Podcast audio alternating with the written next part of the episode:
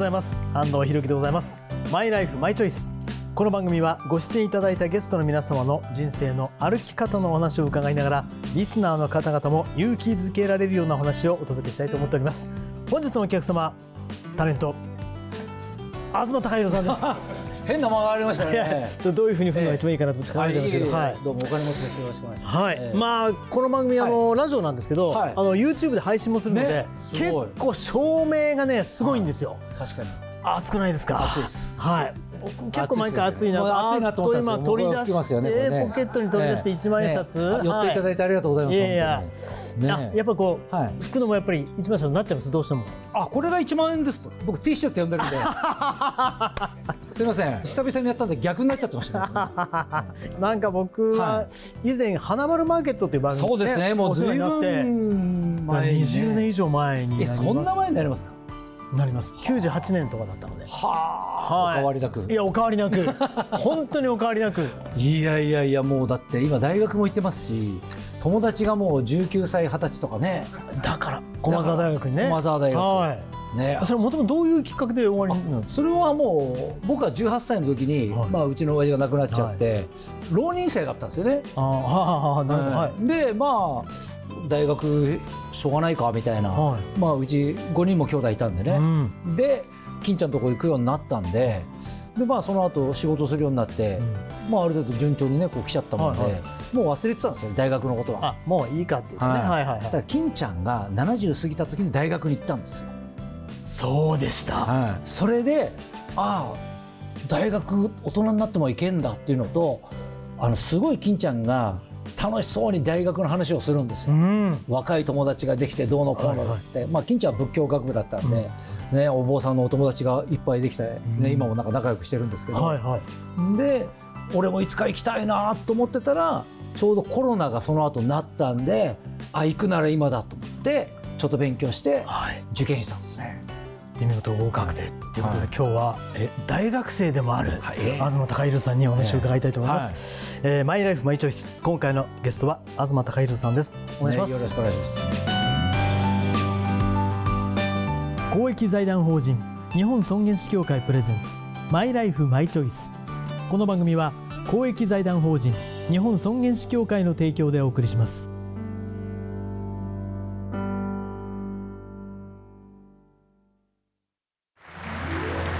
く素敵な舞台だったわね。主人公の生き方最後が泣けたわ。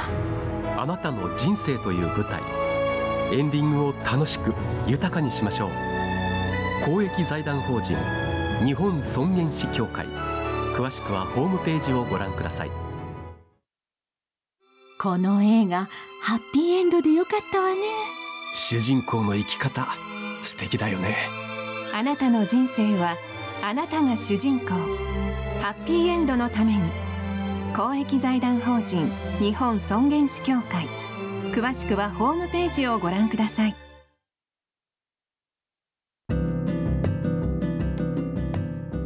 改めまして本日のお客様東貴弘さんです。お願いします。す。さあ今大学の話もね伺いましたけれども、もう完全にじゃあ新しい世界ですよねどう考えても。そうですね。だからあのもう今週4午前中に授業入れてて、はい。で午後から仕事を入れるようにしてるんですよね。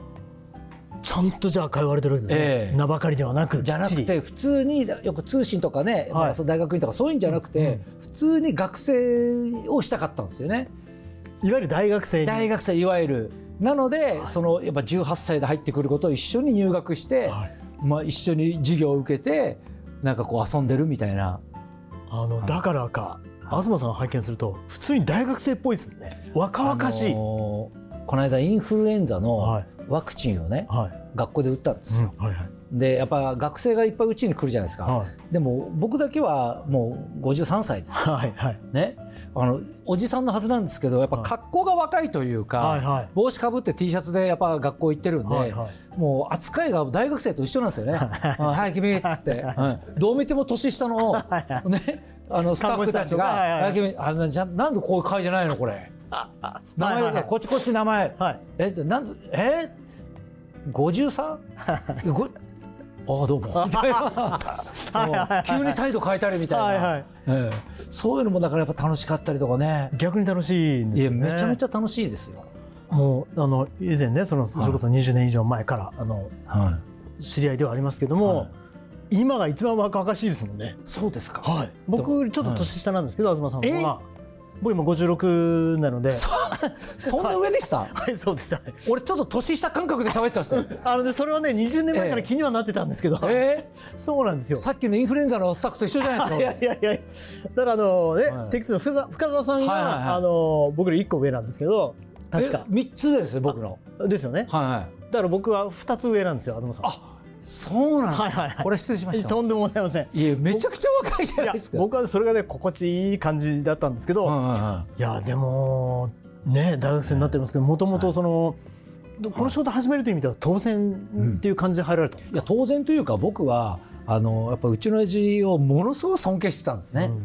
で子供の頃からやっぱそのお笑い芸人っていうかねうちの周りにいたお弟子さんだとか、はいその演芸場に出てる人たちとか、面白くても売れないんですよね。はい飯が食えないしうん。辞めたりやっぱり逃げちゃったりするんですよ。はい。でそういうのをずっと見てきたから、本当にうちの親父って特別なんだなと思ってたんですね。だからあこれはもうやっちゃいけない仕事だなっていうかうん。いう感覚だったんですね。はいはい。偉大すぎてっていうことそうですそうです、だから後を継ごうなんて思ったこともないし、芸能人になりたいなんて思ったこともなかったんですよ。うん。それが、はまあ、うちの親父が突然亡くなっちゃったもんで、でその時ちょうど18歳で高校卒業したばっかりで浪人生で、でどうしていいか分からなくて、でその時に金ちゃんが、まあ、お葬式に来て、僕はあのー君のお父さんの弟子だったんだと、うん。ね、君のお父さん僕の師匠なんだよ。はい。でそこの時に初めて知ったんですね。金ちゃんって僕あの子供の時から見ててやっぱすごい売れてたし、はい。100%男って言われて、はい。ものすごい人だなと思ってた人のえ師匠だったの？と思って、うんうんうん。でもうちの親父はそういうことを金ちゃんに言うなって言ってたんですって。はあ。やっぱそういうところで上下関係が見えたりとかするとあの面白くなくなっちゃうから、うんはいはい。うん。でお前は司会やってるし俺はボケていくから、ね、だから金棒いいかっつって、絶対先輩とか東さんと呼んじゃダメだと。はっちゃんでいいって言ってそれでなんかいろいろテレビも一緒にねいろいろとやって面白くできてたらしいんですよね。だから業界の中でもそうはい。伝われてい知らなかったんですよ。それで金ちゃんがそのお葬式の時に僕に芸能界に興味があるんだったはら僕のところに来なさいと。うんで、あのー君のお父さんに教わったことを今度は僕が君に教える番だからって言ってくれたんですよ。ですごく感動して。ですねでまあね何もやることなかったんで、はい。なんとなく金ちゃんのとこ行くようになったんですけど、はいはい。2年経っても3年経っても何も教えてくれないんですよね。具体的にはね。なんだこれと思ってて、である時金ちゃんが僕に向かって「いい。か高弘芸っていうのはな人に教わるもんじゃない」って言ったんですよ。うんうんうんめちゃくちゃ嘘つかれた 俺が教えてやるって言ったののに俺のこの3年何だったんだよみたいな。にはいはい。それぐらいからですね。だからいろいろ前説とかはい。そういろいろやるようになってでまた23年してからコンビを組むようになったんですよね。ん。でそこからもうご自分でまあいわゆる見て学んだみたいなところそうですね。うん。だからもう僕のまあ物臭なところがあるので学校みたいにちゃんと来いって言われたら多分やめてたと思うんですよ。なるほはい、で来ても来なくてもいいよどっていう、そういう雰囲気だったんですね。うんうん。だからむしろ逆にもう金ちゃんのところ、まあ、まあ金ちゃんのところ来たら有名になれるって人がやっぱ多かったんですよ。うんはいはい。でも何も教えてくれないじゃないですか。うん。でもやる気はあるじゃないですか。はい。でも何にも教えてくれないと、はなんだよと思ってやめちゃう人も多いんですよ。なるほど。はい。で僕の場合はあのやる気もなかったし本当に前説やってって言われても、、はい。いですって断ってた 最初。そんな人いないですよ。ええ恥ずかしいって言ってたんですよ。えっとごめんなさい。その仕事やろうとしてるのに恥ずかしい。はい。はまあ、だからお笑い芸人になりたいっていうのもなかったし、いはい。なんとなくこう流れで入ってきちゃったっていうはい。ところがあって、はい。まあ、裏方でもよかったし、うん。ね、作家っていうのもあるんだとか、はい。なんかいろいろこうなんとなく見ながらは思ってたんですね。いうん。だから本当になんか徐々に徐々に、はい。じゃあもうしょうがないか後輩も入ってきたし一回やってみるかとか、そういう感じで前説やったりとかして、はいやもうもう前説やった時も僕は初めてやった時も、はい。あのー一人で最初出てくるじゃないですか「ははいい、どうもこんにちは」って言ったら考えてたことが全部パーンと飛んじゃって「ははい、すいません」って書いちゃったんでい 何も言わずに書いたんですすいや何も言わずに、はいはい。だから本当にあのーお前すごい記録出たよ。6秒」って言われて。前説の時「ま間ね、あうん前説6秒で帰ったやついないよ」って言われて、はでも僕はすごい落ち込んでたんです。よ、はい。やっぱり人前に出るのはもう無理なんだと、うんもう恥ずかしいし、はい。そしたらみんなが誰一人怒らなかったんですよ、何も言わずに帰ってきたのに、うん、スタッフも含めて。スタッフも「お前6秒しか出れなかったな」とか、はいはい。でまあその後ねあの先輩が前説やってくれたからもう全然良かったんですけど、はいはもうそういうのをいじって笑いにしてくれるだけで、ああなんだここいていいんだと思ってそれぐらいからなんか徐々にもう次こうやったら面白くなるかなとか、はい。どうやったら人前に出て緊張しなくなるかなとか、ん。いろいろ出てきてその時にある時金ちゃんが江戸村に行かないかって言ったんですよ。日光江戸村。日光江戸村。はで日光江戸村で金ちゃん劇場ができできるってい言って、はいはい。金ちゃん劇場ってもやっぱね日光江戸村にあるから、うん金ちゃんファミリーが行くわけにいかないというか、まあ全員がねそこに。そんな、ね人気の人がしょっちゅう行けるわけがないけど、でも誰か金ちゃんファミリーいないと嘘になっちゃうから、うんねつって「お前行く?」って言ったら「はい。ああ行きます」はい。って言って行くことになったんですよ。はい。ただそれは全員断ってたらしくて。でも僕は喜んで行ったんですよ。それで1日7回ステージやって、はゴールデンウィークは13回とかステージやって毎日もうやじられるお客さんもいれば、ね、酔っ払いのお客さんもいるし、ね、お客さんが一人の時もあるし、うん。ね、そう子供が多い時もあればおじいちゃんおばあちゃんの時もあるし、そうやって毎日なんかこう人前に出て、はい。なんか揉まれたんでしょうね。そこでだからなんか、ね、人前に出るのが怖くなくなったというか、その江戸村で。はい、それ1年半ぐらい行ってたんですよね。一年半行かれたんですか？はい。もうだから住み込みで行ってたんで。それはすごい経験だったでしょうね。でもでもそっからだからまた東京戻ってきてまたいろんなねそのステージとかも踏むようになるんですけどいやでもある意味で言うとやっぱ自分できっちりそれを築き上げたっていうことですもんね。そのねそこはもうはい本当にあのー僕あの大学の付属の高校行ってて、はいそれで大学行けなかったんですよ。うんうんはい98%の進学率があったのに2%に入っちゃったんです残りね。2パーに入る。ええはいなかなか珍しかったんですよね。うんでまあでも周りはその大学行って、まあ、楽しそうに、まあ、バブルのまだ余韻があったんで、はいでみんなそのまま就職して、うん。みんなすごい楽しそうだったんですよね。はい。その中にもう一人、まあ、そのもう友達とももう全然会えなくなっちゃって、うん。お金もないし、はいであの、まあ、みんな楽しそうにしてるのはいいなって羨ましいなと思ってたんだけど、はい。なんだろう。多分俺の方が金持ちになるんだろうなみたいな。そこ金持ちなんですね。そうなんですはい。なんか変な自信というか、根拠のない自信があったんですよ。はいはいだから今はねはい。大変かもしれないけど、はい。10年後にね、はい。もう逆転してればいいやうんうん。ぐらいに思って、はい。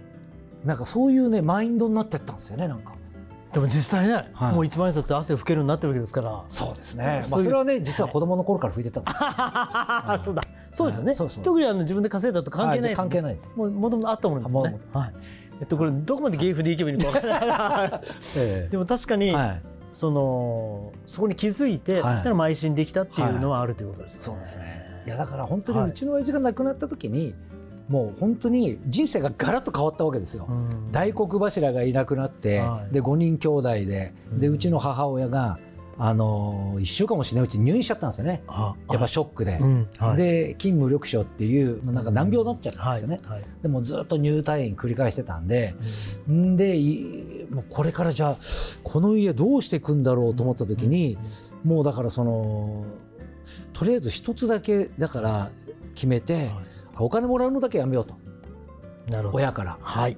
で、あのもうそっからもうバイトとかをだから金ちゃんのところに行きながら夜中バイトしてみたいなはいはいはい。生活が始まったんですよねう。んうんうん、でだからやっぱそういう時になんかもうショックもすごく大きかったし、そういう時にやっぱりなんか時間をなんかでこう埋めてた自分がいたんですよね。だからそういうのが多分だんだんこう癖になっていったというか。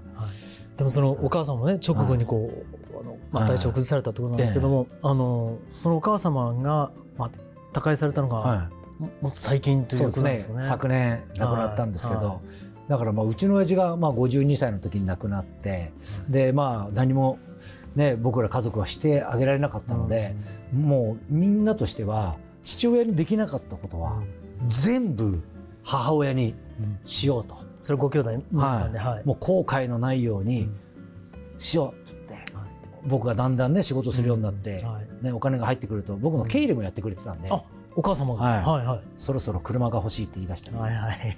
ハワイ旅行に行ってもいいかなとか、はいはい。はい。あれ病気はどうなったの、はい。いいことじゃないですかそろそろはいマンションが欲しいってはいはいはいはい。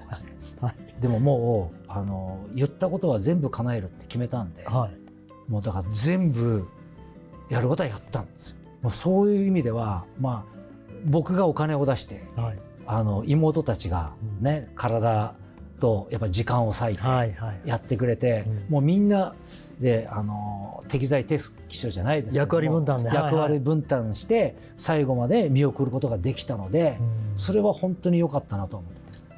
まあお母様が他界された時はまあ喪失感というよりもまあ。はい、だから喪失感ももちろんありましたけど、うん。もう本当に何だろうあのみんなお疲れさんみんな頑張ったねっていうのがうん。大きかったですね。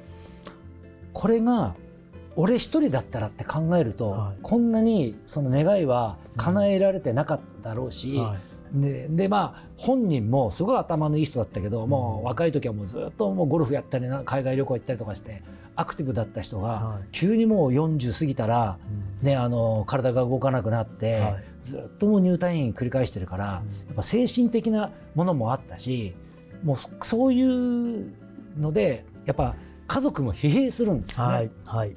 めちゃくちゃ疲弊するんですよ。はいでもだからそのお互いもうそこはもうもう変な話お金で解決できるんだったらそこはこっちでしようとかはい。そういうのを、まあ、なんだろうみんなで話し合えたっていうことで家族がまとまったからいいけど、はいこれバラバラになるケースも結構あると思うんですよ。そうなんですよね。でうちのお母さんなんかは本当にだからもうちょっとねボケちゃったりしてた部分もあるんですけど、もう本当にもう生きてるのが辛いっていう時期も結構長かったんですよね。だからそういう時に僕はやっぱテレビとか出てるとすごい喜んでると。でそういうのもあって普通にテレビ出るようになってるから、はい。変にもう2世とかって言わなくてもよかったんですけど、うんうん。あえて八郎の話をするんですよ。はいはいはい。そうするとあのワイプで八郎の写真が出るんですよ。出ますねはい。そうするとあパパが出てるって言って、うん。生きがいだったからそれをすごく喜んでたんですよ。はいはいはい。だからもう全然関係ない時でもあのあえて八郎の話をして、ね、あの坊ちゃんだからとかそうやって金持ちだからとかっていうのを言って写真が出るようにしてたっていうのもあるんですよね。そうするとやっぱうちの母親的にはあんたが頑張ってるからパパがまだ生きてて私も生きてるんだ。はい。っていうやっぱポジティブな気持ちになるんですよ。いやーでもそこまで考えられたっていうこともうん。いろんな環境もあって、そうですそうです。お東さんの環境があってのことだと思うので、はじゃあまだまだ、まあ、まだお若いですけども、いいえ。どうですか？これからなんかさらにやってみたいことって今ありますか？いやこれからの人生で、はい。あのやってみたいことっていうか、父親がやっぱ52歳で亡くなって、で僕が52の時に母が亡くなったんですね。あで僕はもう52を過ぎて今53であ、はい、来年54で子供が生まれるっていうね、あええ。もうまた未知の世界ですよそうですね。すごい。はいはいはい。頑張、ええあもうもう本当に尊2児の大学生ってなんだこれみたいな。そうですね、ええ。子供しょって大学行けねえしなこれどうしようかなとか、はいはい。もう本当になんていうんですかね。あのもう自分の好きなことをやろうというか、うん。はい。はい、もう僕は52でうちの親父が亡くなった時に、もう52までにうちの親父がやったことは全部やろうと思ったんですね。はい。でそこが自分のい一つの寿命のうんなんか区切りっていうふうに考えてたんですよ。はい。だから40になった時にやばいあと12年だと思ったんですよ。うんうん。はい。やり残したことなんだろう。とか。でだから劇団ねうちの親父がもう昔作ってたんで、よし劇団作ろうとか。一応52までには全部やり終えたんですようね。んうん。で目標にしていたは。いはい。で母の見送りも終わったので、はいはい。でもうあとはもう本当にこっからもう楽しいことじゃないけど、うん。自分が本当にこれなんかやりたいこと何だったんだっけなっていうもうその日暮らしじゃないですけど、はい。パッと思ったことをやろうっていうのもあって、はい。ええ。だからその中にまあ、大学もやり残したことの中の一つにあったんですけどまあだから日々のこう勉強していくとかのもそうだし、もうだから将来どうするかっていうか将来っていうのもやっぱこう日々の積み重ねの上にあるもんだっていうのがあるので、あとはだからこう楽しく過ごしながら長生きはしていこうっていう、うん。うん、子供がだからね18歳に成人ってなるけども28歳ぐらいまではねそれぐらいまでは生きながらいたいなとふうに思って貯金しています、はい、はい、貯金は大事かもしれませんね。自分の人生のフィナーレみたいなことは想像して考えてるあの、ね、フィナーレは想像できないし、はい、やっぱしてないですよね、うん、ただ準備をしておこうっていうのはありますね、うん、準備、はい、具体的に、はい、お金です。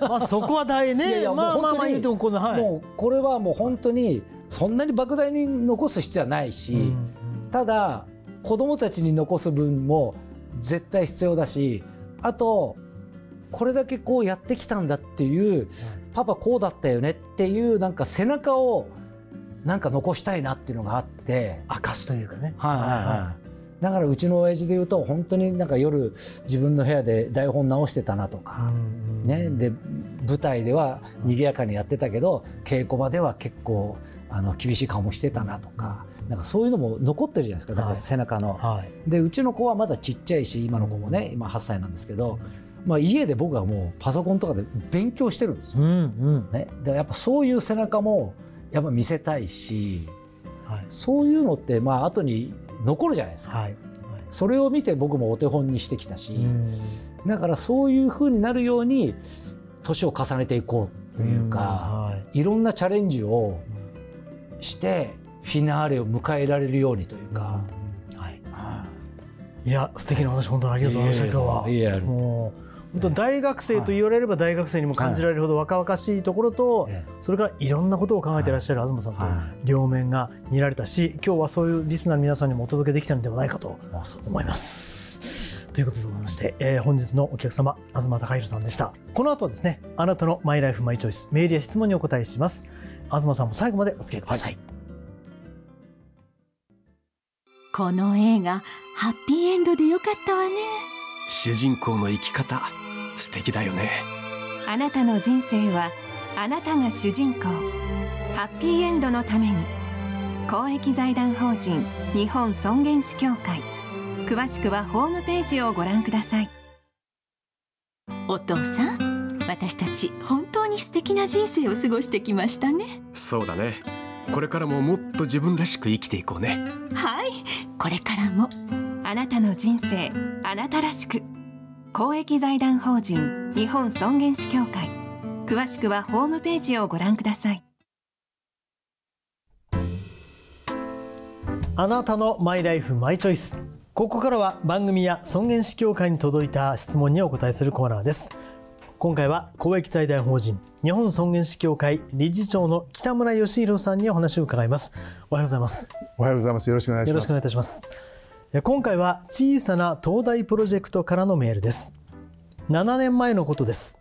92歳の父が入院時に胃ろうを勧められお断りしようと思ってリビングウィルカードを提示したところ病院の倫理委員会にかけられ否決されました迷いながら胃ろうを受け入れることになりました。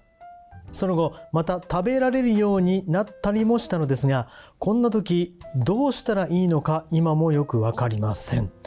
北村さん医師にリビングイルを、まあえー、提示していても病院の倫理委員会で否決された、まあ、断られたということなんですがこんな時どうすればいいですかね？そうですね。あのリビングウィルっていうもの自体がですね、はい、あの人生の最終段階あるいはあの別の言い方すると、まあ、終末期と呼ばれる時に延命だけの治療はちょっとお断りしますよというような内容が書かれていることが多いんですけれども、はいはい、あの今回は病院が、まあ、委員会を作ってまでしっかりあの、まあ、精査してですね、はい、まあ、このお父様あの年齢はかなりあの高い、あの90歳を超えておられる様子ですが、まだあの人生の最終段階というようなことではないんじゃないかとつまりしっかりあの胃ろうを作って一旦まあその臨時に口からじゃない栄養を入れて、でお元気になったらまたここに書いてあったようにですねお口からしっかりご飯あるいはあの好きなものを召し上がってまたあの活躍活動できるようになるんじゃないかという、まあ、そういう判断をしたっていうことですよね。はい、ですからあの最終段階にない方の提示されたリビングウィルは、まあ、参考にはするとは思うんですけれどもあのそこに書いてある通りのいわゆるまあ、医療の放棄あるいは命の放棄というようなことはまあしないということですね。うんうんですからあの治せるものはしっかり治す。治せないつまりあの人生の最終段階にあるっていった時にはそのリビングウィルを最大限に尊重する、まあ、そういう使い分けをするわけですけれどもやはりその今この方が最終段階にあるのかどうかっていうところはやはりあの一人の先生で判断するというよりもあのいろんな複数のあの専門家の委員会を作って、まあ、対応するということでこの病院の対応は極めてあの非常にあの正当といいますか真っ当といいますか、うん、いい対応だったと思いますね。実際にその後食べられるようになってますからね。そうですね。あの、はい、この色っていうものを作るっていうこと自体を、何かあの非常にあの終末期のその代表格のような形であの捉える方もおられるかもしれませんが、このようにねあのご飯食べられるようになりますし、はい、ですからあの色が全部そのいわゆるあの無駄な延命治療に当たるというのはもうそれは大きな考え方の間違いだと思いますね。うん、そこね考えていただければと思います。えー、まあただ病院の倫理委員会にかけられる。なんかすごくあの普通の人はちょっと重く受け止めてしまってちょっとねいろんなことを考えてしまうと思いますけどそうですね。あの複数の先生方、はい、あるいは看護師あるいは場合によったらあの他の専門家の方々も交えてですね、はい、しっかり考えていこうという取り組みなのであの病院によってはですねそこに家族さんも一緒に入ってですねあの家族さんがご意見を言ったりあるいはあのまあ、ちょっと傍聴したりなんていうこともできる場合もありますので、はい、あの倫理委員会にかけるって言われた時にですね、はい、私も参加できますかとかあるいは聞くことはできますでしょうかみたいなドキドキするかもしれませんけど、言ってみたらあの意外に参加できたりしますので言ってみてください。はい。ありがとうございます。あなたのマイライフマイチョイスメールや質問をお待ちしております。この番組へのメールは番組ホームページそして日本尊厳死協会のホームページそれぞれでお待ちしております今日は日本尊厳死協会理事長の北村義弘さんにお話を伺いました。ありがとうございました。ありがとうございました。お父さん私たち本当に素敵な人生を過ごしてきましたね。そうだね。これからももっと自分らしく生きていこうね。はい。これからもあなたの人生あなたらしく。公益財団法人日本尊厳死協会。詳しくはホームページをご覧くださいすごく素敵な舞台だったわね。主人公の生き方最後が泣けたわ。あなたの人生という舞台。エンディングを楽しく豊かにしましょう。公益財団法人日本尊厳死協会。詳しくはホームページをご覧ください。改めて本日のお客様東貴弘さんでした、はい、ありがとうございましたいかがでしょう？この番組ご出演いただいて。いやなんかい。ろんなことを普段話せないことが話せたんで、はい、今日はいい酒が飲めそうです。あもうそう言っていただけると番組妙利につきます。改めてありがとうございました。この番組は YouTube でもご覧いただけます。マイライフマイチョイス日本尊厳死協会 TBS で検索してください。お相手は安藤博樹でございました。また来週。公益財団法人日本尊厳死協会プレゼンツ。マイライフマイチョイスこの番組は公益財団法人日本尊厳死協会の提供でお送りしました。